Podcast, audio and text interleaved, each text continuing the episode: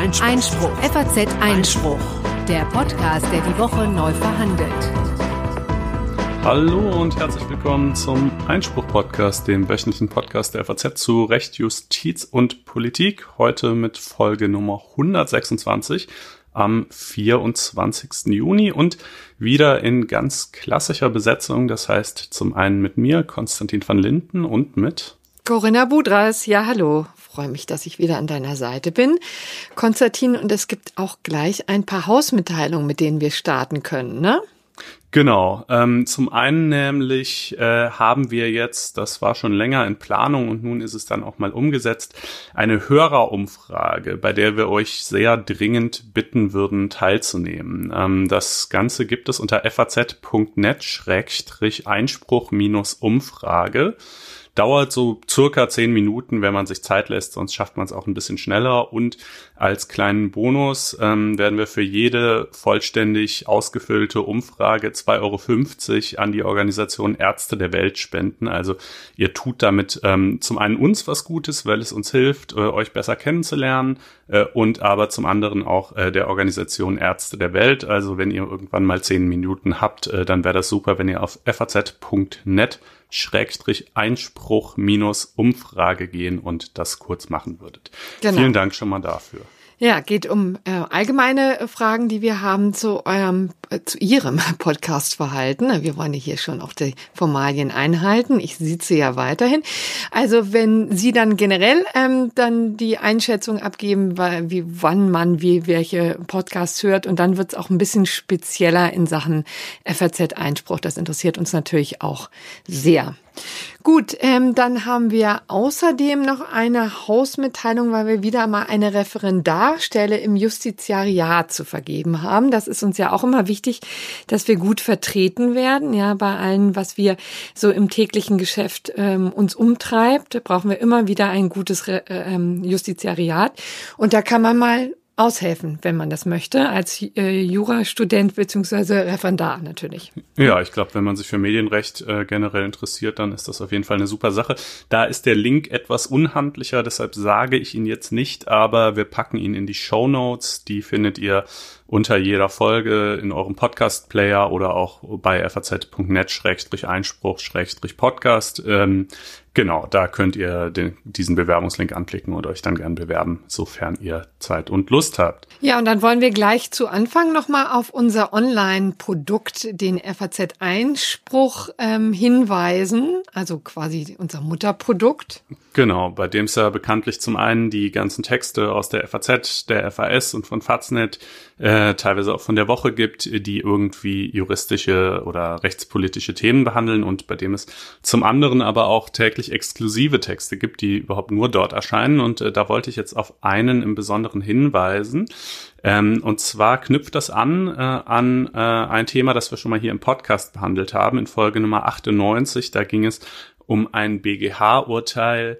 Ähm, da wurden zwei Justizvollzugsangestellte vom Vorwurf der fahrlässigen Tötung freigesprochen. Sie hatten einem Mann, der schon wirklich Dutzende, buchstäblich Dutzende äh, Male wegen Verkehrsdelikten vorbestraft war, trotzdem Freigang gewährt und der war wieder praktisch täglich unerlaubterweise gefahren und dann hat die Polizei das irgendwann gemerkt und ihn verfolgt und auf der Verfolgungsjagd, er ist dann geflohen, äh, hat er dann letztlich eine unschuldige Frau getötet und jetzt war die Frage, Mensch, hätten die JVA-Beamten das nicht äh, eigentlich irgendwie mal ahnen können äh, angesichts seiner Vorgeschichte. Und wir haben das damals im Podcast so ähm, auf Basis der Pressemitteilung, mehr gab es noch nicht, als ziemlich krasses Fehlurteil eingeordnet. Und inzwischen gibt es die vollen Urteilsgründe und die Rechtsprofessorin, Strafrechtsprofessorin Elisa Hofen, die ähm, für uns ohnehin äh, eine regelmäßige Kolumne schreibt, äh, die hat sich das mal angeschaut. Das ist also einer der sehr vielen Texte, die ihr da, ähm, wie gesagt, lesen könnt, wenn ihr euch ein Einspruch-Abo klicken wollt. Ähm, und das wiederum könnt ihr natürlich tun, indem ihr auf faz.net-einspruch testen geht. Ein Wort, alles zusammengeschrieben, faz.net-einspruch testen. Die ersten vier Wochen sind kostenlos. Äh, so es euch nicht gefallen sollte, könntet ihr dann auch wieder kündigen. Ähm, aber wir würden natürlich hoffen, dass ihr dabei bleibt und äh, damit äh, durchaus auch sehr diesen Podcast unterstützt. Und dann kommen wir jetzt aber zu den Themen dieses Podcasts. Wir schauen uns eine lange, eine lange schwelende Auseinandersetzung des Bundeskartellamtes mit dem sozialen Netzwerk Facebook an. Das gab uns in der Vergangenheit schon mehrfach Gelegenheit, äh, darüber zu berichten. Ich darf nur auf Folge 86 verweisen. Nun hat sich der Bundesgerichtshof ziemlich überraschend und äh, ziemlich eindeutig gestern auf die Seite der Kartellwächter gestellt und das müssen wir natürlich besprechen. Dann beschäftigt uns die Frage, unter welchen Umständen Autoraser als Mörder verurteilt werden können. Erfahrene Hörer wissen, dabei geht es um den Fall der beiden Kudam-Raser, von denen einer völlig rücksichtslos in das Auto eines Unbeteiligten reingefahren ist. Der Mann verstarb und auch da hat der Bundesgerichtshof in der vergangenen Woche seine Rechtsprechung präzisiert. Dann kümmern wir uns auch diese Woche um das Vorhaben des Bundesinnenministers Horst Seehofer, Anzeige gegen eine Taz-Kolumnistin zu erstatten. Ähm, das ist immer noch nicht ähm, ausgereift. Das war ein Gedanke, den er Anfang der Woche in der Bild geäußert hat. Wer das nicht mitbekommen hat, ähm, das war eine Satire, die in der Taz erschienen ist. Da hatte die äh, Kolumnistin äh, ja überlegt, was mit Polizisten geschieht, wenn die Polizei abgeschafft wird. Sie wollte sie auf die Müllhalde verbannen und ähm, das scheint doch sehr viel Aufregung über einen umstrittenen Text zu sein, aber wir sehen uns das mal unter den juristischen Vorzeichen an. Also dann beschäftigt uns nochmal die AfD. Die hatte ja versucht, ihren äh, Landesvorsitzenden äh, aus Berlin-Brandenburg, Herrn Kalbitz, loszuwerden. Ähm, das ist nicht ganz gelungen. Das Landgericht Berlin ist da vergangene Woche eingeschritten und hat, wie es womöglich auch zu erwarten war, äh, der AfD bescheinigt, dass das so nicht ganz korrekt war. Auch das gucken wir uns an. Und dann haben wir noch einen kleinen Nachtrag äh, zu vergangener Woche und ähm, das gerechte Urteil natürlich. Aber wir beginnen jetzt einfach mal mit dem Bundesgerichtshof und Facebook. Und wie gesagt, da können wir verweisen auf Folge 86. Und das ist in der Tat ähm, ganz hübsch, habe ich mir gestern Abend nochmal angehört bei einem Abendspaziergang. Und da kann man hören, wie Konstantin Wacker, aber wie man jetzt weiß, auf verlorenen Posten das Oberlandesgericht Düsseldorf verteidigt. ja, die, äh, die haben sich noch was getraut. Ja, genau, richtig. Ähm, es ging um tatsächlich um einen ähm, ziemlich bemerkenswerten ähm, Beschluss des Bundeskartellamtes. Der ist auch jetzt schon aus dem Februar 2019. Ähm, und der hat inzwischen auch mehrere Runden gedreht und wir sind immer noch im Eilverfahren. Das müsste man vielleicht bei dieser, ähm, an dieser Stelle nochmal sagen, weil es nicht ganz eingängig ist, dass äh, anderthalb Jahre später wir uns immer noch im Eilverfahren befinden. Aber jedenfalls ähm, war es eben so, dass das ein ziemlicher Paukenschlag war im Februar 2019, als das Bundeskartellamt festgestellt hat, dass äh, äh, oder Facebook untersagt hat, die Nutzerdaten aus verschiedenen Quellen zusammenzuführen führen. Ja, das macht ja Facebook schon seit geraumer Zeit, um ein personalisiertes Nutzungserlebnis zu ermöglichen. Ja, also äh, das Erlebnis auf Facebook, wenn man da eben ist, soll ganz besonders individualisiert sein, auf einen zugeschnitten und da nutzt Facebook, das soziale Netzwerk, eben alle möglichen Informationen, nicht nur aus dem Face, äh, aus, aus seinem sozialen Netzwerk, aus Facebook selber. Das wäre ja nun auch nicht besonders überraschend.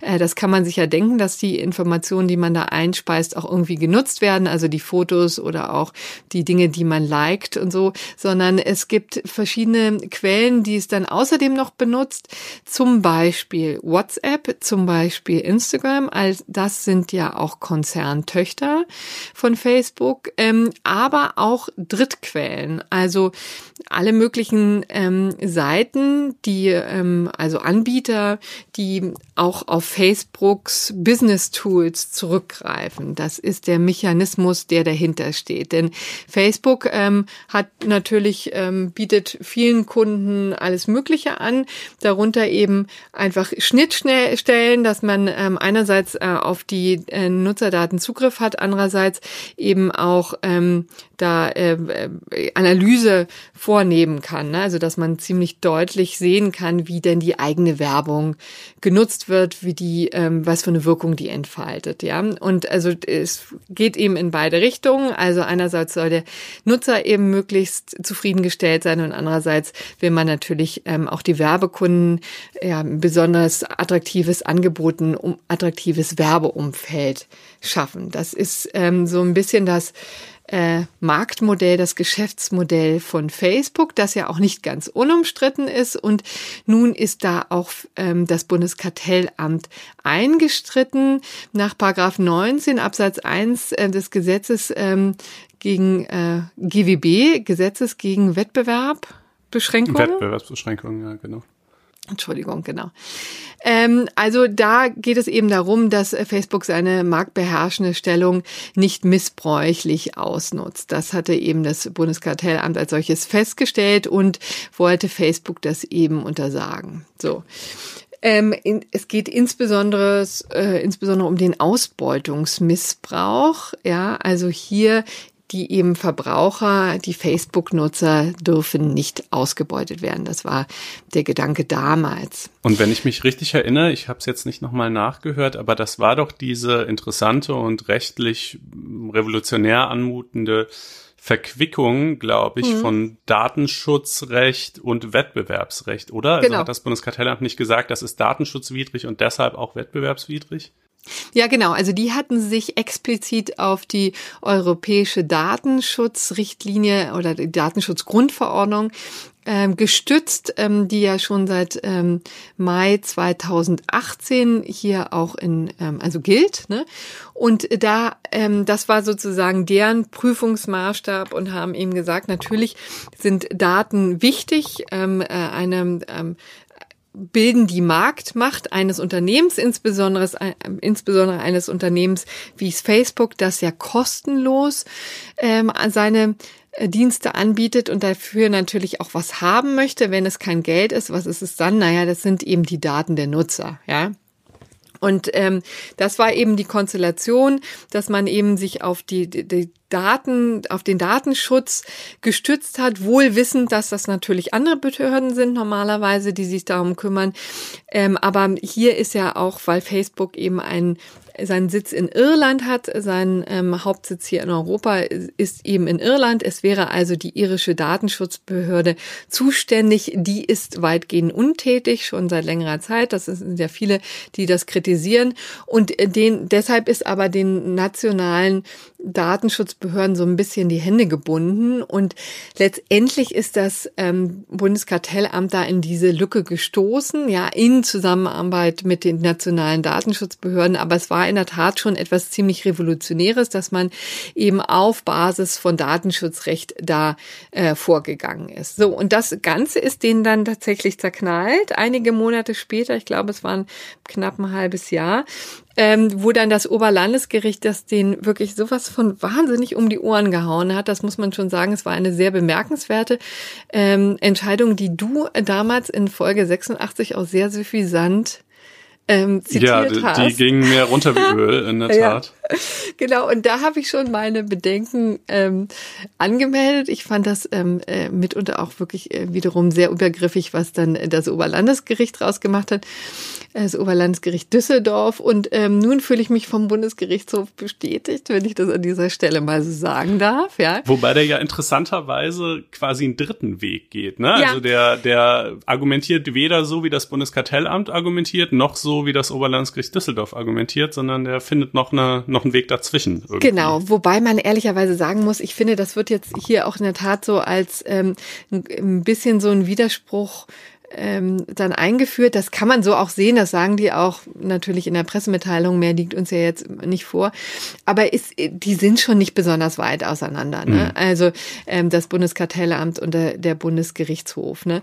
Die sagen ähm, im Wesentlichen, also stellen die nicht so sehr auf Datenschutz ab, sondern auf den ähm, Verbraucher, auf den Nutzer von Facebook, der im Grunde genommen keine eigenständige ähm, Entscheidung mehr treffen kann. Das ist ähm, sozusagen die Argumentation, ne? weil es und da gibt es eben auch Überschneidungen in der Argumentation des äh, Bundes ähm, äh, des Bundeskartellamt. Also da kommen immer wieder Argumente vor, die auch ähm, natürlich die Bonner Behörde schon gen, ähm, ge, genutzt hat. Ne? Werden ähm, tauchen da natürlich auch wieder ein. Es geht eben einfach darum, dass äh, Facebook in doppelter Hinsicht sozusagen eine Marktbeherrschende ähm, Stellung hat, die übrigens ihm das Oberlandesgericht abgesprochen hat, ja. Und das stellt das Bund, der Bundesgerichtshof ziemlich lapidar fest. Die sagen, also selbstverständlich hat Facebook eine ähm, marktbeherrschende Stelle. Wie, wie sollte es auch anders sein bei einem äh, Unternehmen, bei einem sozialen Netzwerk, das über so unfassbar viele Nutzer ähm, verfügt, auch tägliche Nutzer verfügt, die eigentlich ein ziemliches Alleinstellungsmerkmal haben. Da ist eben nicht besonders viel Wettbewerb in diesem Bereich. So, und ähm, das sagt eben das Bund, der Bundesgerichtshof relativ klar. Also die marktbeherrschende Stellung ist gegeben. Und dann muss es eben, äh, muss diese ausgenutzt worden sein. Und das sehen die hier in doppelter Hinsicht. Also der Nutzer ist sozusagen eingeschlossen in diesem Netzwerk, hat eben keine andere Möglichkeit, Möglichkeit, außer das entweder zu, zu schlucken oder eben ganz raus zu sein. Aber es gibt eben ja nicht die Möglichkeit, dass man sagen kann, pass mal auf, ich möchte nur eine abgespeckte Form der, ähm, der Nutzerdatennutzung. Ja, das ähm, ist ja sozusagen das, was auch dem Bundeskartellamt vorschwebt. Also natürlich können Leute wie du, lieber Konstantin, die da überhaupt gar keine Bedenken haben, weiterhin jede Daten, jegliche Daten freigeben und dann das absolut personalisierte Nutzererlebnis ich, auf Facebook haben. Ich widerlege ja? das sogar gleich in doppelter Hinsicht, denn erstens wäre es mir völlig egal, was sie mit meinen Daten machen würden und zweitens nutze ich es trotzdem nicht. Siehst du, stimmt.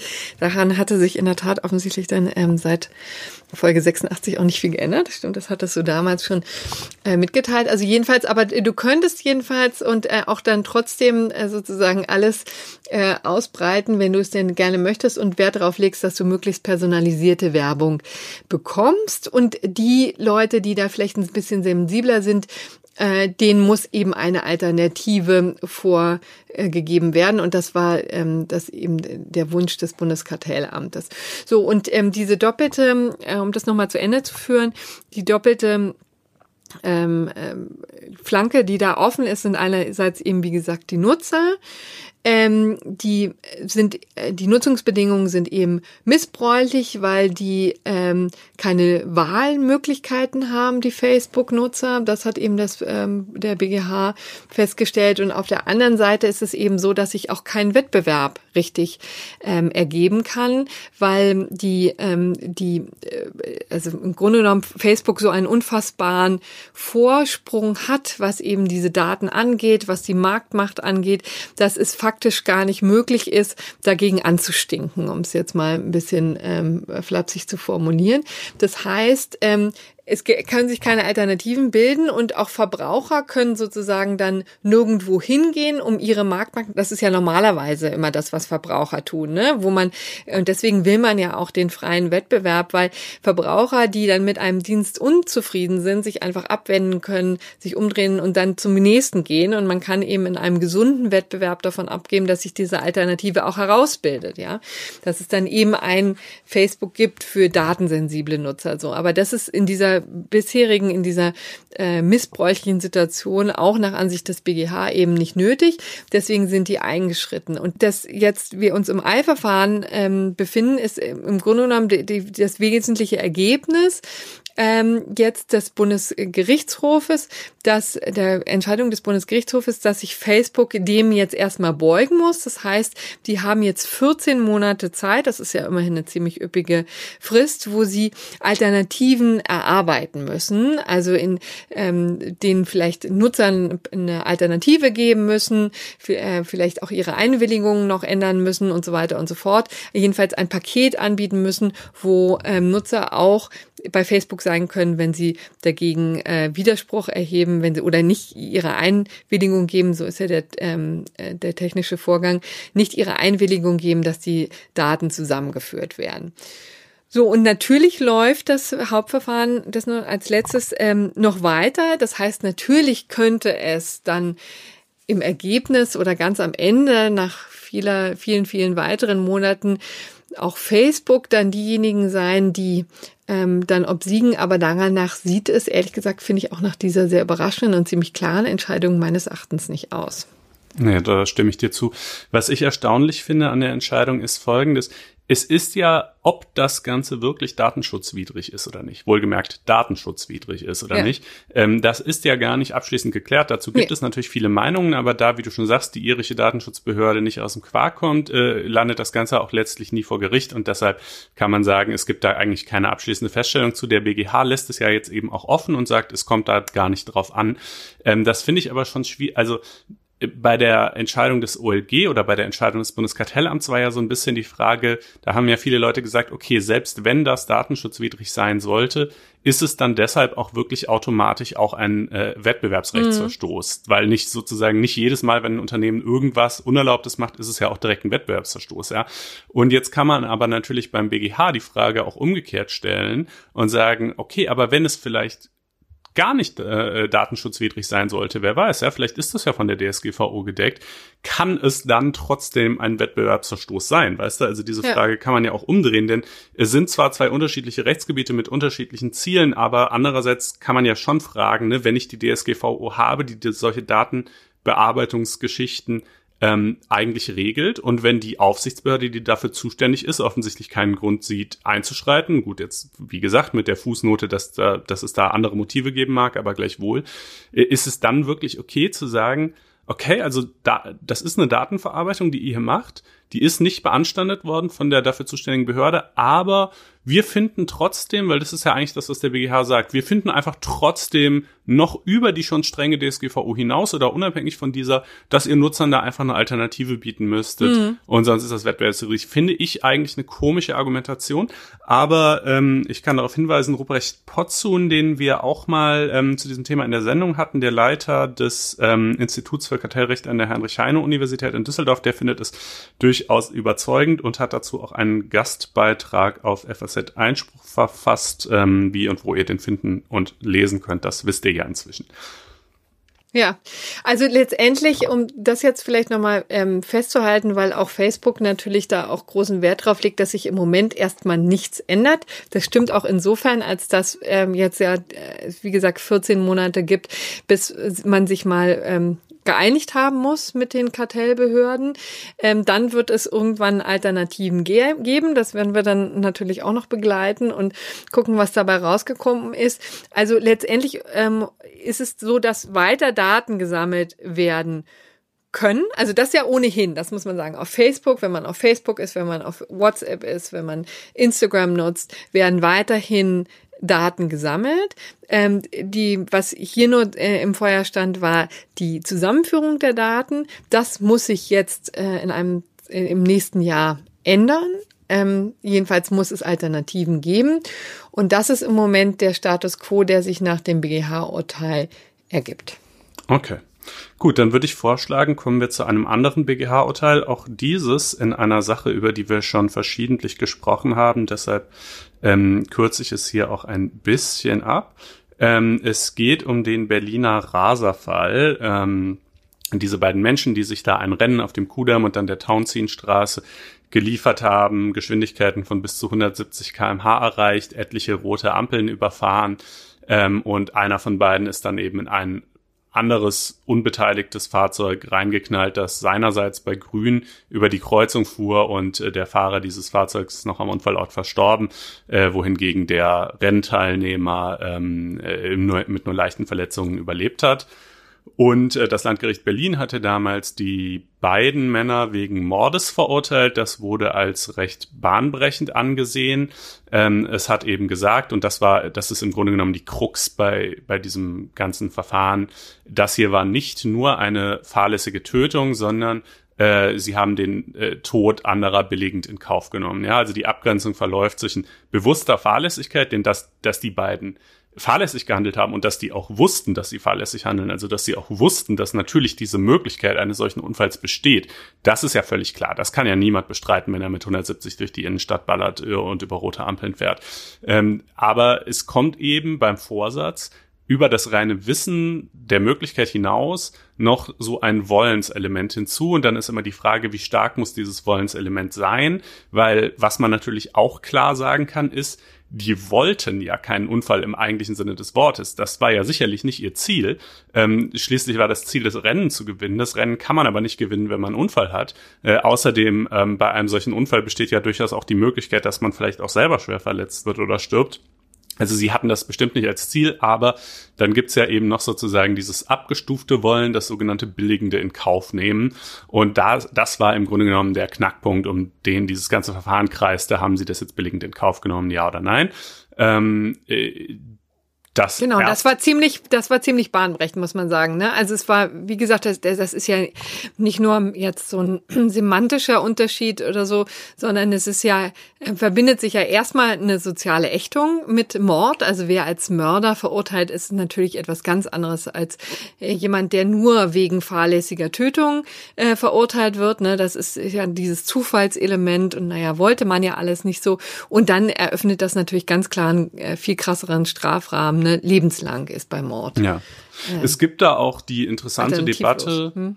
ob das eigentlich, ob diese Unterscheidung anhand dieses Wollenselements wirklich so berechtigt ist. Denn man könnte ja auch sagen, wenn jemand sehenden Auges ein extremes Risiko für das Leben anderer Leute schafft und er will es zwar, also es ist zwar vielleicht nicht sein Ziel, jemand anderes umzubringen, ist vielleicht nicht seine Absicht, aber, ähm, aber er weiß, dass er das tut und er ist halt bereit, jedenfalls diese Gefahr zu schaffen, auch wenn er das Ergebnis nicht will. Ist es dann so viel besser, weißt du? Also sozusagen, hm. ist, hat das noch was mit dem zu tun, was man klassischerweise Fahrlässigkeit nennt? Weil typischerweise denkt man ja bei Fahrlässigkeit eher an Mensch, hups, das war ein Versehen, sorry, so, ja. Und ja. das kann, das kann man hier ja eigentlich echt nicht gerade sagen. Naja, also jedenfalls das erste Mordurteil wurde vom BGH aufgehoben wegen diversen inneren Widersprüchen. Dann hat das Landgericht Berlin die beiden zum zweiten Mal wegen Mordes verurteilt. Und dieses Urteil, darüber hat der BGH jetzt wieder entschieden, ähm, das hat er zur Hälfte bestätigt und zur Hälfte aufgehoben. Also die äh, Mordverurteilung desjenigen Fahrers, der tatsächlich den Unfall selber verursacht hat, ähm, die haben sie bestätigt. Da haben sie gesagt, ähm, ja, okay, diesmal finden wir, das ist überzeugend begründet, dass der tatsächlich mit Eventualvorsatz äh, gehandelt hat.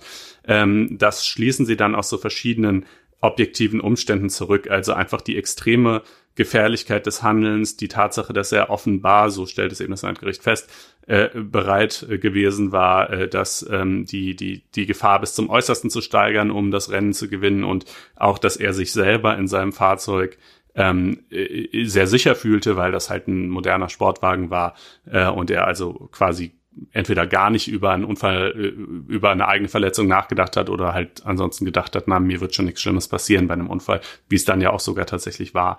Ähm, und äh, beim anderen Fahrer haben sie das, äh, das Urteil aufgehoben. Der war ja auch wegen Mordes mittäterschaftlich verurteilt worden, weil das Landgericht halt gesagt hat, naja, der hat, der ist da zwar nicht reingeknallt, aber das war ja ein, eine mittäterschaftlich begangene Tat. Die hatten einen gemeinsamen Tatplan, dieses Rennen zu fahren, haben sich dazu verabredet, haben das gemeinsam durchgezogen dass es jetzt der eine und nicht der andere war, der den Unfall verursacht hat, das ist letztlich mehr oder weniger Zufall.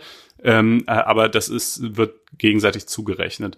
Und der BGH sagt, naja, also den gemeinsamen Tatplan, das Rennen zu fahren, den gab es schon, klar. Insofern kann man prinzipiell auch Dinge gegenseitig zurechnen.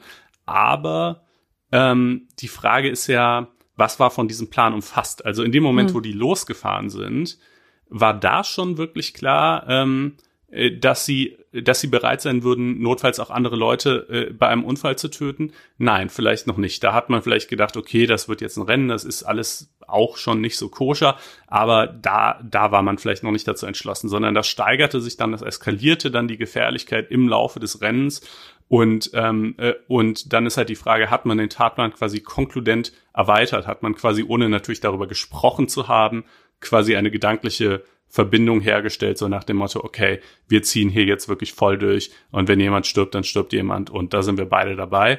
Und ähm, da meint der BGH halt, dass dazu hätte das Landgericht Berlin jedenfalls keine ausreichenden Feststellungen getroffen. Ähm, was aber nicht heißt, dass das nicht im dritten Anlauf auch noch so kommen kann, denn interessanterweise der Verteidiger dieses zweiten Angeklagten hat beantragt, den Haftbefehl aufzuheben. Der sitzt ja jetzt immerhin seit viereinhalb Jahren schon in Untersuchungshaft. Und, äh, und wenn es nur auf eine fahrlässige Tötung hinausliefe, dann, dann äh, wäre der Strafrahmen ja schon praktisch ausgeschöpft. Das heißt, ähm, man könnte durchaus mal drüber nachdenken, ob man den nicht mal ähm, äh, dann rauslässt bis zum endgültigen Urteil. Aber nein, hat der BGH nicht gemacht und dabei auch unter anderem darauf verwiesen, dass er es für durchaus möglich hält, dass am Ende doch noch ein Mordurteil für den rauskommt. Also ähm, das werden wir dann noch nachtragen, wenn, wenn dann äh, auch für den das endgültig feststeht. Aber äh, offenbar ähm, fehlen dem BGH hier nur in Anführungsstrichen eine bessere Begründung, aber er hält auch das an sich für möglich. Aber schon wirklich krass, ne, was das für Wertungsfragen letztendlich sind, ne? Weil lässt sich irgendwie alles hören, ne? Also ja. äh, insbesondere auch das das Gegenteil, ne? also oder jedenfalls die Tatsache, dass womöglich auch dieser Mann ähm, demnächst wegen Mordes verurteilt wird, obwohl er ja tatsächlich niemanden ähm, tatsächlich umgefahren hat, ähm, mhm. aber er war eben daran beteiligt. Das war eine saumäßige Doofheit, Dummheit, Fiesheit, ja, also ja. Äh, ähm, allerunterste Schublade und dafür wird er zur Verantwortung gezogen. Ne? Ja, diese, diese, dieser Streit um den Vorsatzbegriff und inwiefern dieses Wollenselement eine Rolle spielt, das weiß ich noch. Das war erstes Semester Strafrecht bei mir, mhm. ähm, Professor Schlehofer. Der hat damals schon immer gesagt, dieses Wollenselement ist eigentlich Quatsch, man sollte das rausnehmen. Mhm. Ähm, äh, und aber die Rechtsprechung hält zumindest nominell dran fest aber faktisch dann halt doch wieder nur so geht so, weil man kann den Leuten ja nie wirklich in den genau. Kopf schauen, man kann ja nie wirklich wissen, was sie gewollt haben, man kann ja eigentlich höchstens wissen, was sie gewusst haben, ja, man kann sagen, klar, man weiß, dass es gefährlich ist, da so rumzurasen und dann aus objektiven Umständen, die man halt feststellen kann, rückschließen und letztlich kann man dann natürlich auch einen Willen in jemand hineinlesen, ob der jetzt da war oder nicht, ähm, äh, muss man halt nur einigermaßen gut begründen, wenn man das dann macht. Ähm, aber ja, genau, so ist das. Das also zum Berliner Raserfall. Jetzt kommen wir zu etwas vergleichbar ähm, ja, äh, naja, un naja, also, unspektakulärem. ja, das ist, Weil es ja doch nur alles äh, ähm, um Meinung geht und um, wir kommen jetzt zu dem Fall der Taz-Kolumnistin. Ne? Ja, Jago Bifara Hengame, ich hoffe, ich spreche das richtig aus. Ähm, das ist mal wieder so ein Fall, wo ich denke, es ist, Jura ist einfach so super, weil es einem Gelegenheit gibt, über alles zu reden. Ich war auf diese Kolumne ähm, aufmerksam geworden, schon, glaube ich, am Tag nach ihrem Erscheinen und äh, das hat mich beschäftigt, weil ich irgendwie mich natürlich für Medien und für Politik und so interessiere und ähm, ich habe dann auch auf der Medienseite in der FAZ was dazu geschrieben, ähm, aber ich habe gedacht, na, im, im Einspruch-Podcast werde ich da nicht drüber reden können, weil das hat halt jetzt nicht so einen richtigen rechtlichen Bezug. Tja, Irrtum, ne? Äh, wie man sieht, mhm. inzwischen ähm, äh, doch Horst Schlehofer sei Dank. Ähm, Horst aber, Schlehofer? Äh, äh, Seehofer. Ich, ja, weil ich eben bei meinem Prof Schlehofer war. Ja. Ähm, äh, ähm, äh, also, diese Kolumne erschien am 15. Juni unter dem Titel All Cops are berufsunfähig. Das ist natürlich schon eine Anspielung auf All Cops are Bastards. Ja, fängt beides mit B an. Alte Slogan der linksextremen Szene.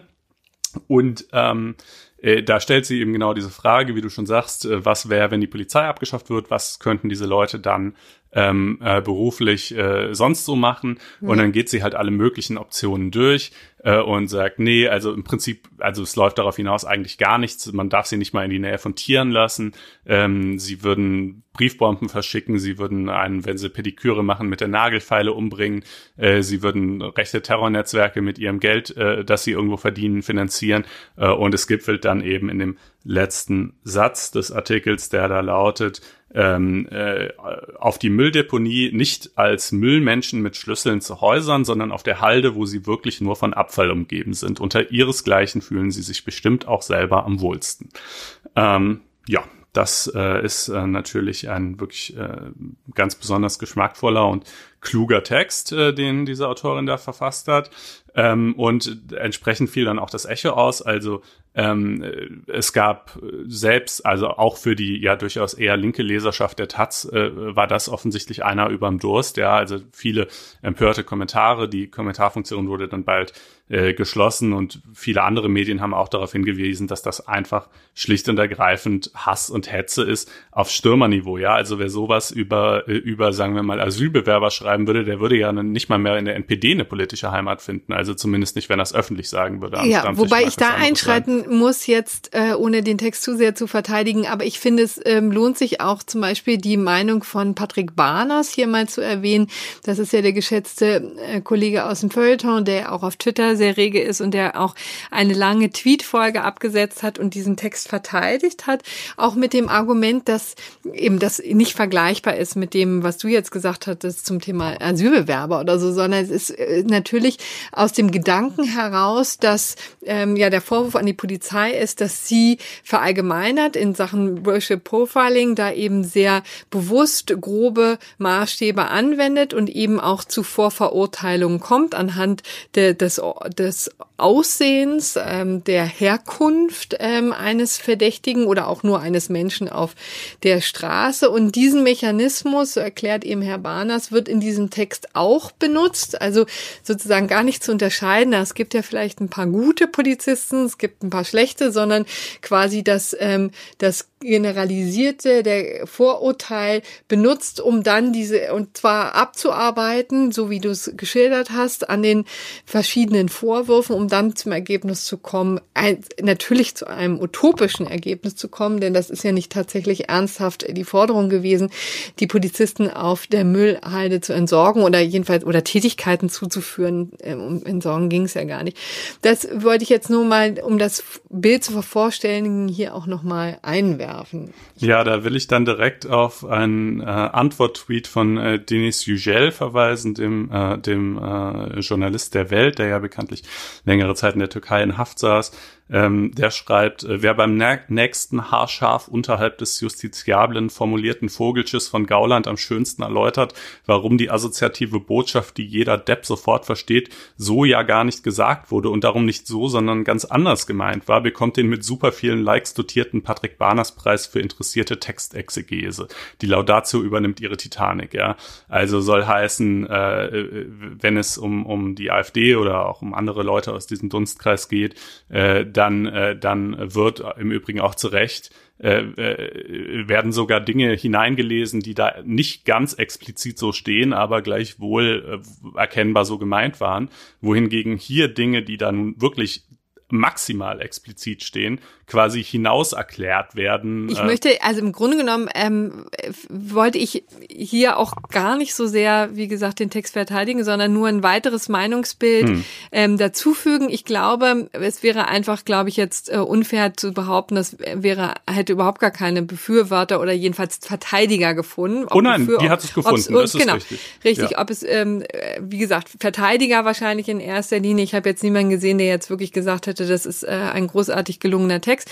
Aber letztendlich, also das, das war mir, so viel kann ich schon mal sagen, ähm, einfach auch schon ein bisschen zu viel Aufregung. Es hat auch auf Twitter jemand so wunderschön zusammengefasst. Ähm, früher wäre das einfach ein Text gewesen, über den man sich geärgert hätte. Und jetzt ist, findet das so eine unfassbare Verstärkung auf Twitter. Und ähm, jeder sagt auch nochmal was dazu und äußert seine Empörung, obwohl er äh, da, da auch, dann, dann verstärkt sich das natürlich auch selber. Deswegen ist es auch etwas, warum ich Twitter inzwischen auch ähm, nicht nur ähm, schätze und auch versuche, da einen gewissen Rückzug. Schön gesagt nicht nur. So, und äh, Rina, es gibt ja auch schon wirklich ganz äh, elaborierte und interessante äh, Ausführungen da, insbesondere von Juristen dazu. Also ich möchte ich werde jetzt gar nicht ungespitzt in den Boden rammen, aber es ist halt alles mir ein bisschen viel Aufregung für einen Text, der ähm, den jetzt nicht notgedrungen äh, verdient hätte. Und jetzt äh, umso mehr ähm, da jetzt Herrn Seehofer ähm, sich ein bisschen verrannt hat in dieser Sache und äh, eigentlich angekündigt hat, er möchte dagegen vorgehen, aber ja, sich nicht so gerecht dazu entschließen kann. Ne? Ja, also bis hierhin lief die Aufarbeitung ja genau so, wie sie auch laufen sollte, nämlich zwischen den Medien und ihrer Leserschaft. Die Taz hat dann ja auch selber eine Reihe von Beiträgen, weil es auch innerhalb der Redaktion großen Streit über diesen Text gab, hat sie selber eine Reihe von Beiträgen gebracht. Manche haben den Text kritisiert, andere haben ihn verteidigt. Da kann sich dann ja einfach jeder seine Meinung dazu bilden, wie er das jetzt fand.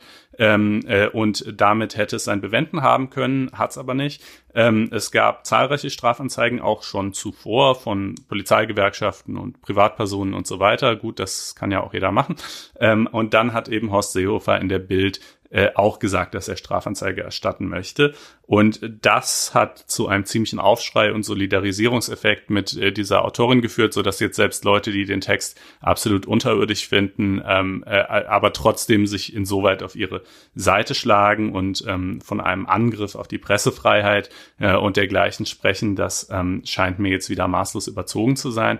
Ähm, äh, man muss erstmal differenzieren. Also eine Strafanzeige heißt ja einfach nur, äh, man teilt der Polizei bzw. der Staatsanwaltschaft mit, äh, dass irgendwo irgendwas passiert ist, was möglicherweise strafbar sein könnte. Ähm, in diesem Sinne ist die Strafanzeige von Horst Seehofer zumindest überflüssig, denn äh, natürlich weiß die Polizei und die Staatsanwaltschaft das inzwischen auch so. Es gab ja schon etliche Anzeigen und außerdem ist es auch ein ziemlich öffentlicher Vorgang gewesen. Also äh, da erzählt der Horst Seehofer denen ja nichts Neues, wenn er das auch nochmal sagt. Ähm, äh, dann gibt's aber auch noch den sogenannten Strafantrag. Das ist quasi die Bitte, ähm, liebe Polizei, liebe Staatsanwaltschaft, ich möchte bitte gerne, dass ihr hier auch wirklich ermittelt und wirklich tätig werdet. Diesen Strafantrag, den muss man bei den meisten Delikten natürlich gar nicht stellen. Ja, wenn es jetzt um Mord geht, dann ermitteln die so oder so, da muss niemand drum bitten. Ähm, aber so bei manchen Delikten halt schon, zum Beispiel bei der Beleidigung. Und ähm, den kann natürlich zum einen derjenige stellen, der meint, dass er beleidigt worden ist aber es kann ihn im Beamtenrecht eben auch der Dienst herstellen. Und weil hier ja, wenn dann ja wohl Polizisten beleidigt worden sind, Horst Seehofer als Innenminister, als oberster Dienstherr ist demnach nach 194 Absatz 3, mhm. glaube ich, ähm, äh, antragsbefugt. Ähm, und äh, das Für die ist, Bundespolizei. Ne? Für die denn, Bundespolizei. Genau. Denn wiederum die anderen Polizisten sind ja, das äh, ist ja Landesrecht, die unterstehen dann dem jeweiligen Landesminister. Aber ähm, hier für die Bundespolizei, also für einen Teil der Truppe, ist jedenfalls Seehofer auch selbstverantwortlich. Und deswegen dieser, also Strafantrag müsste er dann stellen, wenn er sich dann dazu entschließen kann und eben nicht Strafanzeige. Ne? Das wäre genau. ein bisschen überflüssig. Hm? Wo, wobei der Strafantrag, wie gesagt, der ist nur für die Beleidigung notwendig und dann können wir ja auch gleich mal prüfen, wie das denn ist mit der Beleidigung. Ähm, da kann man relativ schnell zum Ergebnis gelangen und sagen, ähm, die liegt nicht vor im strafrechtlichen Sinne, ähm, weil das die Gerichte auch bis einschließlich des Bundesverfassungsgerichts äh, eben eine klare Abgrenzbarkeit ähm, der Personengruppe fordern, die da beleidigt wird, wenn es um, um eine Kollektivbeleidigung geht. Das kennt man aus der Soldaten sind Mörderentscheidung, ähm, wo es eben schon hieß, das ist nicht klar genug umgrenzt, wer sind denn Soldaten. Das kennt man auch aus Gerichtsentscheidungen eben genau zu diesem ACAB, All Corps are Bastards. Ja, das, das ist ja eine Parole, die jetzt schon häufiger verwendet wurde. Äh, es ist was anderes, wenn man jetzt sagen wir mal, vor Ort irgendwo auf einer Demo oder sonst wo einzelnen Polizisten äh, äh, All Cops are Bastards ins, ins Gesicht ruft und damit dann quasi gerade die persönlich anspricht. Dann kann man sagen, dann ist dieser einzelne Polizist jetzt auch dadurch beleidigt. Aber generell die Aussage, und, und hier ist es ja eine generelle Aussage über quasi alle Polizisten, äh, da würde man sagen, da fehlt es einfach an der Abgrenzbarkeit der Personengruppe und daran scheitert die Strafbarkeit. Ähm, ich fand dieses Argument nie so wirklich überzeugend, ehrlich gesagt, weil ich denke, wo ist denn das Problem der Abgrenzung? Polizisten halt. Aber gut. Ähm, und äh, dann gibt's ja aber auch noch den, die andere Möglichkeit, Volksverhetzung. Und äh, der 130 StGB, der Volksverhetzungsparagraph, der hat äh, eine ganze Menge verschiedener Varianten. Ähm, in Frage käme hier, wenn dann ähm, quasi als, als Tatobjekt die äh, eine, eine, ein Teil der Bevölkerung, so heißt es. Ähm, ja, Teile der Bevölkerung. Das wäre, wenn schon das, und das geht auch. Ja, also zumindest habe ich mal einen Kommentar geschaut. Äh, Berufsgruppen fallen darunter, staatliche Institutionen zwar nicht, also nicht die Bundeswehr oder die Polizei, wohl aber alle Polizisten. Und hier geht es ja um alle Polizisten. Ähm, und dann, äh, das ist tatsächlich, hier wird's jetzt ein bisschen kleinteilig und kompliziert, aber ich versuche es verständlich zu machen. Dann gibt's im Prinzip zwei Varianten, die hier in Betracht kommen. Das eine wäre Absatz eins. Ähm, dann müsste diese Kolumne oder ihre Autorin die Polizisten, ähm, wie heißt es noch gleich, beschimpft oder verächtlich gemacht haben in einer Weise, die ihre Menschenwürde angreift ähm, und außerdem geeignet ist, den öffentlichen Frieden zu gefährden. Und äh, da ist der Knackpunkt wohl offenbar dieses Beschimpfen oder verächtlich machen. Denkt man zwar erstmal im allgemeinen Sprachgebrauch, naja, klingt ja irgendwie schon so, verächtlich machen, ist das ja wohl, aber das wird offenbar sehr eng ausgelegt. Ähm, dann gibt's noch eine andere Variante nach Absatz 2. Äh, äh, und äh, weiteren, ähm, da sozusagen, der wäre zwar eher erfüllt, da wiederum greift dann aber so eine Ausnahmeregelung über einen Verweis in Absatz 7 auf Paragraph 86 Absatz 3 ähm, äh, wo es heißt, sie sind nicht strafbar, wenn sie der Abwehr verfassungswidriger Bestrebungen, der Kunst oder der Wissenschaft, der Forschung oder der Lehre, der Berichterstattung über Vorgänge des Zeitgeschehens oder der Geschichte oder ähnlichen Zwecken dienen. Ähm, und darauf würde sie sich natürlich sicherlich berufen. Äh, die Autorinnen sagen, naja, erstens ist es Satire, wobei, Klammer auf, ich kann da wirklich keinen satirischen Gehalt erkennen, Klammer zu, aber so, ne, das würde sie äh, zumindest wieso, mal sagen. Wieso kannst du da keinen satirischen Gehalt erkennen? Also ich weil es für mich einfach, also sozusagen, ich, ich sehe nicht, Satire bricht ja irgendwas ironisch. Für mich klingt das einfach äh, als durchaus eigentlich die ernste und ernst Nein. gemeinte Meinung dieser Autorin. Doch, doch. Nee, das, Absolut. Nee. Da musste man ihre früheren Texte lesen. Die sieht das so. Das ist nicht lustig ironisches Gedankenspiel. Das ist einfach ihre Meinung zu dem Thema. Nee, es ist, nein, es ist aber ein Gedan also es ist schon deswegen einfach ein Gedankenspiel, weil sie explizit sagt, was wäre eigentlich in dem unrealistischen Fall. Unrealistisch die, sagt sie noch nicht mal. Naja, aber in dem Fall, dass die, die Polizei abgeschafft wird und äh, der Kapitalismus bleibt. Also ich meine, das finde ich schon, also der Rahmen ist schon, äh, finde ich, satirisch vorgegeben. Ich finde, das ihr auch einfach abzusprechen, finde ich, finde ich schwierig. Schwierig. Ich, also ich weiß, dass wenn man ähm, erzürnt ist, dass da so eine gewisse Tendenz so hat. Aber ich wollte, das wollte ich ja auch nochmal einbringen, dass ich glaube, also ich sehe zumindest, dass man da das als Satire äh, so titulieren kann. Aber mach ruhig weiter. Äh, ja, also jedenfalls würde sie sich natürlich darauf ähm, berufen und sie würde auch sagen, zeitgeschichtliche Ereignisse, denn dieser Text fiel ja ähm, äh, in die Zeit nach der äh, Ermordung, ähm, sage ich jetzt einfach mal, äh, von George Floyd und Debatte über Polizeigewalt etc. Ähm, das wird zwar nicht explizit erwähnt, aber das ist natürlich irgendwie in diesem Kontext äh, zu lesen. Äh, und insofern halte ich eine Verurteilung wegen Volksverhetzung für sagen wir mal, nicht völlig ausgeschlossen, aber doch ziemlich unwahrscheinlich.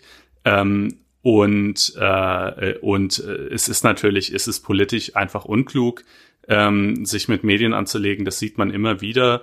Ähm, das sieht man auch hier. Das ist für Seehofer, der, wie gesagt, der hat das erst so angekündigt, dann gab es diesen Gegenwind, dann hat er gesagt, er wolle das jetzt erst nochmal rechtlich prüfen. Ähm, wie gesagt, es kommt sowieso nicht drauf an, denn die Volksverhetzung, die als einzige überhaupt in Betracht kommt, ist kein Antragsdelikt. Das heißt, die muss die Staatsanwaltschaft sowieso verfolgen, äh, wenn sie sie denn für einschlägig hält äh, und darüber Bescheid weiß und, und Wissen, äh, um den Sachverhalt wissen, tut sie inzwischen sicherlich. Das ist ja kein Geheimnis mehr. Ähm, ja, nun, also das jedenfalls ist äh, diese unerfreuliche Causa. Und ich finde die, die Aufregung, äh, ich glaube, sie rührt halt einfach daher, dass das eben so nicht nur ein blöder Text ist, davon gibt's viele in der Taz und auch anderswo. Übrigens gibt's auch viele sehr gute Texte in der Taz, das möchte ich an der Stelle auch mal sagen, ähm, äh, äh sondern dass er wirklich einfach die äh, Menschenwürde mit Füßen tritt und damit gegen Prinzipien verstößt, die auch gerade auch die Taz und auch zu Recht übrigens äh, sonst immer sehr, sehr hoch hält und auch mit sehr, sehr scharfen Worten verteidigt. Und dann sowas zu drucken ähm, und stehen zu lassen, äh, sagt halt irgendwie was aus. Äh, ja, stehen zu lassen, also wie gesagt, es ist ja, hast du ja selber darauf hingewiesen, es ist ja jetzt nur Teil einer auch innerredaktionell sehr lebhaft geführten Debatte, die ja auch ja. nach außen hin getragen wird, wie es ja bei der Taz auch durchaus üblich ist. Ja, ja, so. das ist in der Tat, ja. das ist gut. Naja, okay. Und also juristisch, falls es dann natürlich tatsächlich ein richtiges Strafverfahren geben sollte, würden wir das natürlich weiter begleiten. Ansonsten gehe ich mal eher davon aus, dass das einfach eingestellt werden wird, mangels Anfangsverdachts. Ähm, und äh, dann wir diesen Aufreger irgendwann auch wieder hinter uns haben. Ähm, ja. Und dann wollen wir zu Andreas Kalwitz noch? Ja, jetzt kommen wir zu Andreas Kalwitz, das ja so ein bisschen die andere Seite des Spektrums ist. ja, in der Tat. Also ähm, äh, es gibt ja in der AfD den Versuch, namentlich insbesondere von äh, Parteichef Jörg Meuthen, äh, betrieben, doch, und wie mir scheint auch, zumindest von ihm auch mit einer gewissen Ernsthaftigkeit betrieben, eben die, die wirklich rechtsextremen äh, Teile der AfD irgendwie rauszudrängen, ähm, äh, wo auch immer dann die Partei dann am Ende landen würde. Ähm, äh, äh, aber ja, genau, jedenfalls. Schön, dass du es auch noch rechtsextreme Teile nennst. Da gibt ja, es ja auch äh, ja, inzwischen man andere. Ist, genau, es gibt ja immer, immer dieses so, ich, ja, ja, so vom gemäßigten Teil zu reden ist dann irgendwie auch schwierig umgekehrt, aber jedenfalls, ähm, der Flügel wurde ja bekanntlich aufgelöst, aber die Leute, die da drin waren, sind ja weiter in der Partei und äh, können da weiter letztlich auch den Ton angeben, äh, außer eben man schmeißt sie raus. Äh, und äh, das wurde im Fall von ähm, Andreas Kalbitz versucht, der ist ähm, Parteivorsitzender in Brandenburg und nach Björn Höcke war er eigentlich so der zweite Mann im Flügel. Und ähm, Jörg Meuthen hat dann eine Abstimmung im Parteivorstand angestrengt, die ist äh, knapp durchgegangen, sieben Stimmen dafür, fünf dagegen, eine Enthaltung. Ähm, und dann hieß es also erstmal so, ja, okay, Antrag hatte Erfolg, ähm, Andreas Kalbitz ist aus der Partei ausgeschlossen. Nur, ich habe noch am Tag äh, dieser Entscheidung ein Interview mit, äh, mit äh, dem Parteienrechtler Martin Morlock geführt. Das gab es übrigens auch auf Einspruch zu lesen. Äh, und der hat schon damals gesagt, das ist glasklar unwirksam. Er weiß überhaupt nicht, wie, was die AfD da geritten haben kann, äh, in dieser Weise vorzugehen. Ähm, denn äh, es gibt halt ein Verfahren für den Parteiausschluss von Mitgliedern und das ist im Parteiengesetz geregelt, Paragraph 10 Absatz 4 und 5. Und das sieht halt vor, dass das Parteischiedsgericht angerufen wird und dass das nicht der Vorstand entscheidet. Grund ist, ähm, politische Machtkämpfe innerhalb der Partei, und ein solcher ist es ja übrigens sogar tatsächlich, ja. äh, sollen nicht dadurch ausgetragen werden können, dass jemand gerade eine Stimme Mehrheit vielleicht für seine Seite im Vorstand versammeln kann und den anderen dann einfach aus der Partei schmeißt. Ähm, äh, äh sondern dafür gibt es halt ein Schiedsgericht, das ist mit äh, hoffentlich relativ äh, neutralen ähm, Leuten besetzt und, äh, und die entscheiden dann halt nach einem gerichtlichen Verfahren und das kann dann ja wiederum sogar auch noch vor den ordentlichen Gerichten angegriffen werden. Ähm, und äh, ja, genau, und mit äh, genau dieser Begründung ähm, hat dann jetzt eben das Landgericht Berlin auf die Klage von Andreas Kalbitz hin äh, äh, auch genau das festgestellt, hat gesagt, es ist eine Umgehung ähm, äh, und dementsprechend äh, ist es auch nicht äh, auch nicht wirksam dieser Ausschluss zunächst mal. Ähm, jetzt ist es noch, also der Grund für den Ausschluss übrigens war offiziell, äh, dass er bei seinem Parteieintritt äh, nicht angeführt hat, dass er Mitglied in der heimattreuen deutschen Jugend ähm, äh, war. Äh, die wurde 2009 vom Innenministerium verboten und aufgelöst als äh, rechtsextreme Vereinigung. Ähm, und ähm, äh, Kalbitz war da eben oder stand da jedenfalls auf einer Mitgliederliste. Das wurde dann später äh, offenbar. Das hat er aber damals nicht gesagt. Äh, und das war sozusagen der offizielle Grund. Ähm, die AfD hat halt in ihrem, in ihrem, äh, na, wie heißt es denn, in ihrer Satzung äh, eine Regelung, ähm, in der es heißt, Paragraph 2 Absatz 6, dass äh, wenn ein Mitglied beim Beitritt äh, eine Mitgliedschaft in einer Organisation nicht angibt, die auf dieser Unvereinbarkeitsliste der AfD steht, äh, dann ist das eine auflösende Bedingung für die Mitgliedschaft. Ja, das war hm. quasi deren Trick. Also so nach dem Motto, wir schmeißen ihn nicht raus, sondern die Mitgliedschaft ist sowieso auflösend bedingt für den Fall, dass offenbar wird, dass ähm, diese Mitgliedschaft nicht angeboten wurde.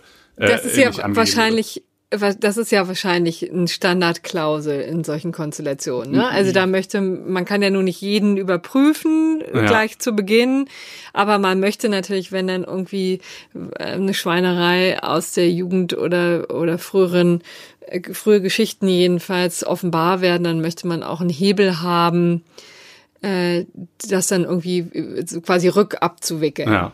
Das eine Problem ist dieser Hebel, diese aufschiebende Bedingung, die, die stand aber noch gar nicht in der Satzung, als der Kalbitz der AfD beigetreten ist. Inzwischen Ach. steht sie da, aber damals noch nicht. Und zweitens, Wahrscheinlich aus gutem Grund wurde sie, wurde sie neu eingefügt. Äh, äh, und zweitens ähm, wäre sie halt wahrscheinlich auch ähm, eine Umgehung eben des eigentlich vorgesehenen Verfahrens über das Parteiengesetz. Ne? Ja. Und ähm, der, was kann jetzt passieren? Also äh, Kalbitz selbst hat irgendwie das Schiedsgericht angerufen, um quasi auch nochmal feststellen zu lassen, dass das alles unwirksam war. Umgekehrt kann der Vorstand natürlich das jetzt ein Parteiausschlussverfahren vor dem Parteischiedsgericht anstrengen. Das ist ja der reguläre Weg. Der ist natürlich weiterhin ähm, prinzipiell offen. Ob das dann Erfolg hat, ist dann die andere Frage. Ähm, das dauert natürlich alles. Ne? Das ist, äh, zumal er dagegen dann auch wieder ähm, äh, Berufung zum Bundesschiedsgericht äh, mhm. einlegen kann und dann äh, womöglich auch noch sogar auch noch äh, vor die ordentlichen Gerichte ziehen kann. Äh, das sieht man ja beispielsweise auch bei Sarrazins äh, SPD-Ausschluss, wie lange sich sowas hinziehen kann, ja. Ähm, und äh, das ist natürlich politisch schmerzhaft. Andererseits, das Signal bleibt natürlich, dass der Vorstand entschieden hat, ihn rauszuschmeißen, selbst wenn es nicht geklappt hat. Äh, ist ja trotzdem ein politisches Signal. Ähm, und äh, er wurde jetzt übrigens ähm, äh, bittererweise äh, in Brandenburg auch gleich wieder als Landesvorsitzender ähm, bestätigt. Ja. Da erfreut er sich großer Beliebtheit. Das ist, ja, ist wahrscheinlich auch nicht untypisch, dass sowas dann auch gegen Reaktionen aus der Partei nach sich zieht, ne? Ah ja, und ich sehe gerade noch, das ist noch vielleicht zu ergänzen, dieses Verfahren, dieses Ausschlussverfahren, das zieht sich lange hin. An sich ist derjenige bis zum Abschluss dessen ganz normales Parteimitglied weiter, ja. Ähm, aber es gibt die Möglichkeit, in Sonderfällen, ähm, äh, lese ich hier gerade, eine Folgenabwägung anzustellen, bei denen dann bis zum Abschluss des Verfahrens die mitgliedschaftlichen Rechte suspendiert werden durch den Parteivorstand. Ähm, äh, das wäre also noch eine Option, dass der Parteivorstand quasi sagt, okay, wir versuchen dich jetzt rauszuschmeißen vor dem Schiedsgericht, das dauert eine Weile, hoffentlich haben wir am Ende Erfolg. Bis dahin beschließen wir aber, deine mitgliedschaftlichen Rechte zu suspendieren, ähm, wenn wir dafür halt eine Mehrheit zusammenkriegen. Ähm, das wäre quasi etwas, wie man, wie man da den Schaden ähm, begrenzen könnte. Okay. Naja, ja, genau. Gut. Das ist das. Und dann sind wir fast am Ende. Wir haben noch einen Nachtrag ähm, genau, zur letzten zur, Folge. Der letzten Folge mit Helene. Erzähl mal, was, was wolltet ihr da? Ja, da, also wir haben ja ergänzen? zum Thema Polizei, äh, Polizeigewalt und so weiter. Da ging es ja unter anderem darum, dass die Einstellungsquote bei Anzeigen gegen Polizisten extrem hoch ist. Ich glaube, es waren 97 oder 98 Prozent. Äh, und Helene meinte so, ne, es, es wirkt irgendwie einfach komisch, da äh, soll da wirklich so oft nichts dran sein, ja. Und äh, ein Hörer, der zugleich Strafrichter ist, ähm, hat mich da noch auf drei ähm, weitere Gründe hingewiesen, warum das so ist, die ich auch ganz interessant fand. Ähm, der erste Grund, sagt er, ist ähm, äh, das Regel-Ausnahmeverhältnis bei der Anwendung von Gewalt ist einfach bei der Polizei umgekehrt. Also soll heißen, äh, wenn ein normaler Bürger ähm, Gewalt anwendet, gegen einen anderen jemanden schlägt oder zu Boden wirft oder was auch immer, äh, dann ist die Standardannahme erstmal, dass das rechtswidrig war äh, außer halt, er hatte irgendwelche rechtfertigenden Gründe. Äh, bei der Polizei, da sie das staatliche Gewaltmonopol ausübt, gibt es halt diese Standardhypothese nicht, sondern das mhm. sei mehr so, wie wenn man quasi, wenn man jeden Chirurgen, der Leuten dauernd mit dem Messer den Bauch aufschlitzt, äh, anzeigen würde, dauernd, dann, ne, dann wird es halt auch in den meisten Fällen keine Verurteilung geben, weil der halt in der Regel einen Grund hat. Das Argument finde ich noch so mittelstark. Ähm, das zweite finde ich aber schon deutlich stärker. Ähm, äh, und zwar sagt er, wenn Polizisten unmittelbaren Zwang, so ist ja der Rechtsbegriff, anwenden, also wenn sie jemanden physisch irgendwie packen, festhalten, niederwerfen etc., dann ist das ja in aller Regel deshalb so, weil sie vorher mündlich irgendeine Anordnung erlassen haben, zum Beispiel gesagt haben, entfernen Sie sich von diesem Platz oder machen Sie dies, machen Sie jenes, zeigen Sie uns Ihren Ausweis und derjenige dem nicht nachgekommen ist. Und wenn jemand dieser Anweisung schon nicht nachkommt und sie also offenbar für unberechtigt hält, dann ist es natürlich klar, dass er den Zwang, mit der, mit dem sie anschließend durchgesetzt wird, auch für unberechtigt halten wird. Ja, das Gegenteil wäre ja geradezu unerklärlich. Äh, und äh, das führt natürlich mhm. sozusagen auch zur Wahrnehmung, dass dieser Zwang dann fast immer unberechtigt sein müsste, weil, weil man fand ja schon, dass was vorausging, nicht okay. Ähm, äh, tatsächlich ist es sogar umgekehrt, selbst wenn die Anordnung rechtswidrige war, also selbst wenn die Polizei einen Platzverweis erteilt hat und vielleicht hätte sie das gar nicht dürfen, ähm, wird die zwangsweise Durchsetzung dessen noch nicht automatisch ihrerseits rechtswidrig. Kann sie natürlich mhm. sein, kommt dann ein bisschen drauf an, ist aber nicht zwingend. Und ähm, der dritte Punkt, ähm, bei Großeinsätzen, da hatte Helene ja gesagt, äh, manchmal weiß man gar nicht genau, ähm, welcher behelmte Polizist, dem man gar nicht ins Gesicht schauen konnte, einem da jetzt eigentlich mit dem Schlagstock irgendwie in die Kniekehle gehauen hat. Ähm, und dann gibt's halt, wenn man dann trotzdem Anzeige erstatten will, zwei Optionen. Entweder Anzeige gegen Unbekannt oder Anzeige gegen jedes einzelne Mitglied der gesamten Polizeieinheit, die halt da war. Und wozu führt letzteres wohl? Naja, natürlich zu einer totalen Inflation der Anzeigezahlen, denn maximal kann ja gegen einen ein Ermittlungsverfahren eröffnet werden. Es, es waren ja nicht alle, äh, es war ja nur einer. Ja. Und äh, aber wenn dann da aber eine Hundertschaft da war, naja, dann kann man sich ausrechnen, was das für die Quote bedeutet. Ähm, äh, also das äh, fand ich, äh, äh, ne, das, das äh, generiert eben quasi so eine Inflation, die dann im nächsten Schritt zum Beleg des, des Krähenprinzips ähm, äh, verwendet wird. Das fand ich drei ganz interessante ähm, Hinweise. Und noch ein letzter Nachtrag. Berliner Antidiskriminierungsgesetz hatten wir gesagt, dass die anderen Bundesländer quasi angedroht haben, dass sie ihre Polizisten einfach nicht mehr nach Berlin schicken, wenn äh, die dann da Gefahr laufen, nach diesem neuen Gesetz äh, sich der Beweislastumkehr oder Beweiserleichterung ausgesetzt zu sehen bei Klagen. Ähm, da haben die Innenminister sich jetzt mit dem äh, äh eben mit Berlin geeinigt, dass solche Verfahren gegen Polizisten aus anderen Bundesländern nicht angestrengt und nicht betrieben werden sollen, ah. sondern nur gegen Berliner Polizisten. Ah, ist ja auch eine interessante Figur. Ja, also, in der Tat. Mal sehen, ob das hält. Ich weiß. Ja, da bin ich mir auch nicht so man, ganz sicher, wie man, man das eigentlich, müsste man eigentlich schon irgendwie mal mindestens auch ins Gesetz dann reinschreiben, ne? Weil einfach nur zu sagen, wir einigen uns, also ich meine, die sind ja nicht diejenigen, die klagen, das sind ja, ja irgendwelche richtig. Bürger, die klagen. Genau. Äh, insofern weiß ich nicht, auch nicht ganz genau, wie das eigentlich praktisch gehen soll, aber so ist zumindest mal die politische Verständigung. Ja, Wirklich, also das ist auch echt spannend. Bin ich gespannt, wie das ähm, sich noch verhält. Gut, und dann sind wir jetzt äh, fast am Ende des Podcasts und kommen jetzt zum gerechten Urteil. Ne? Auch das ja. hast du. Genau, das fand ich äh, wunderbar. Ähm, also es ist mal wieder ein eher seichtes, aber schönes. Ähm, da ist in, in der Stadt Bamberg ist ein Gemeinderat gewählt worden, ein Herr Fabian Dörner. Und ähm, der ist äh, Pastafari, ja, also äh, Anhänger der Kirche des fliegenden Spaghetti-Monsters, eine sehr schöne und ähm, absolut ernstzunehmende Religion. Und ähm, der wollte dann äh, zu seiner Vereidigung äh, eben auch eine Eidesformel sprechen, die seinen Glaubensgrundsätzen entspricht. Äh, und es stellt sich aber raus, das ist gar nicht so einfach. Es gibt äh, in ein, Paragraph 31 Absatz 5 der Bayerischen Gemeindeordnung äh, ist relativ klar festgelegt, wie diese Formel zu lauten hat. Ähm, und da gibt's dann, also da steht dann zum Beispiel drin, so wahr mir Gott helfe. Und dann heißt es halt anschließend, die Worte so wahr mir Gott helfe, die können auch weggelassen werden, wenn derjenige halt nicht gläubig ist. Das ist ja noch soweit klar. Aber sie können nicht ersetzt werden durch was anderes. Also er konnte zum Beispiel nicht sagen, so war mir das Monster helfe, was, ähm, was äh, eigentlich sein Wunsch war. Aber ähm, immerhin das Gelöbnis, also die Worte ich gelobe oder ich schwöre, die können auch modifiziert werden dem eigenen Glauben entsprechend. Äh, und so hat er es dann also doch fertig gebracht, es auf die Formel ich gelobnudele zu bringen. ähm, ich ganz reizend finde. Das erschließt sich in der Tat aber auch nur Insidern, leider. Ja, ne? das, ja, also, na, naja. Ich, da muss man auch dieser die, Gemeinde des, äh, der Anhänger des fliegenden äh, Spaghetti-Monsters auch angehören, um quasi diesen Bezug zu verstehen, ne? Oder? Das stimmt, das, das ist ein Insider, aber wie, wie so vieles äh, letztlich doch äh, in Glaubensfragen. Ja. Ähm, äh, ja, das stimmt wiederum auch. Äh, ja, genau. Also das äh, fanden wir ganz heiter.